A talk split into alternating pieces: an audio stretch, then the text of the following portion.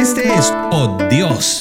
Yo soy Broderick Serpa, proclamando la palabra del Señor a todo el que la quiera oír. El devocional del día de hoy nos lleva hasta Génesis, capítulo 12, versículos 2 y 3.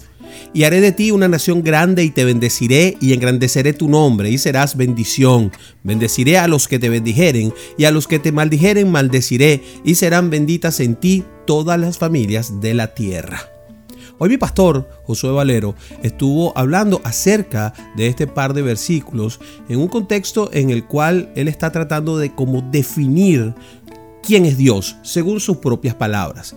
Este no va a ser el contexto que vamos a ver el día de hoy, sino que vamos a ir a un contexto completamente diferente y que tiene que ver con cómo nos comportamos y qué recibimos a cambio.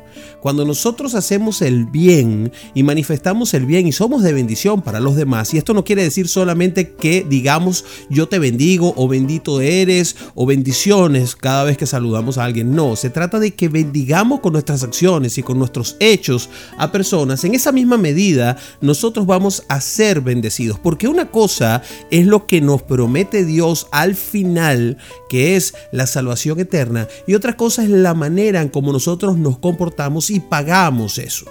Hay una línea en la cual nosotros debemos mantenernos, que es una línea de conducta básica elemental. No quiere decir que porque nos portemos mal vamos a perder la salvación, porque no depende de nosotros.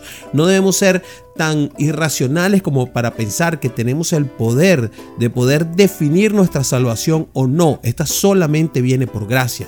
Lo importante de esto es que tenemos que ser agradecidos a quien nos está dando absolutamente todo y que lo dio además a través del sacrificio máximo de poner su vida por medio como lo hizo Jesucristo. Entonces, nuestro comportamiento define cuáles van a ser los premios que en vida vamos a ir recibiendo. Estos tienen ciertos niveles, incluso después de la muerte. Pero también nos habla de un Padre bueno y protector cuando dice que a los que te maldijeren, maldeciré.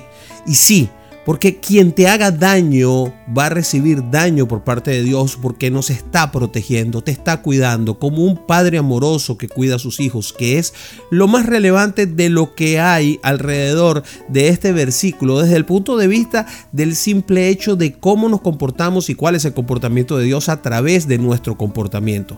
Ahora, Saliéndonos de ahí un poco, hay una parte que me llamó muchísimo la atención cuando la decía mi pastor y decía, y serán benditas en ti todas las familias de la tierra. Esto hace que en el propio Génesis, es, decir, en el primer libro de la Biblia, Dios deje claro que esto va mucho más allá de lo que es el pueblo de Israel, que, que su función es mucho más allá de las doce familias, de las doce tribus, que se sale de ellas y que lo que hagamos va a bendecir a todas las familias de la tierra.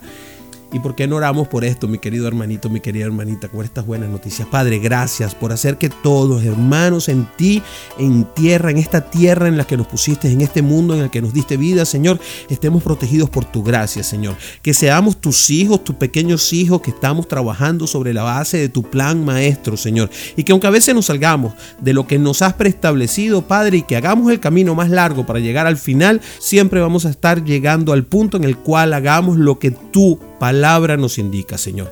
Gracias, Padre, por estar siempre con nosotros, por estar cuidándonos, Señor, por maldecir a quienes nos maldicen y por bendecir a quienes nos bendicen. Te la damos en el nombre de Jesucristo. Amén, amén y amén.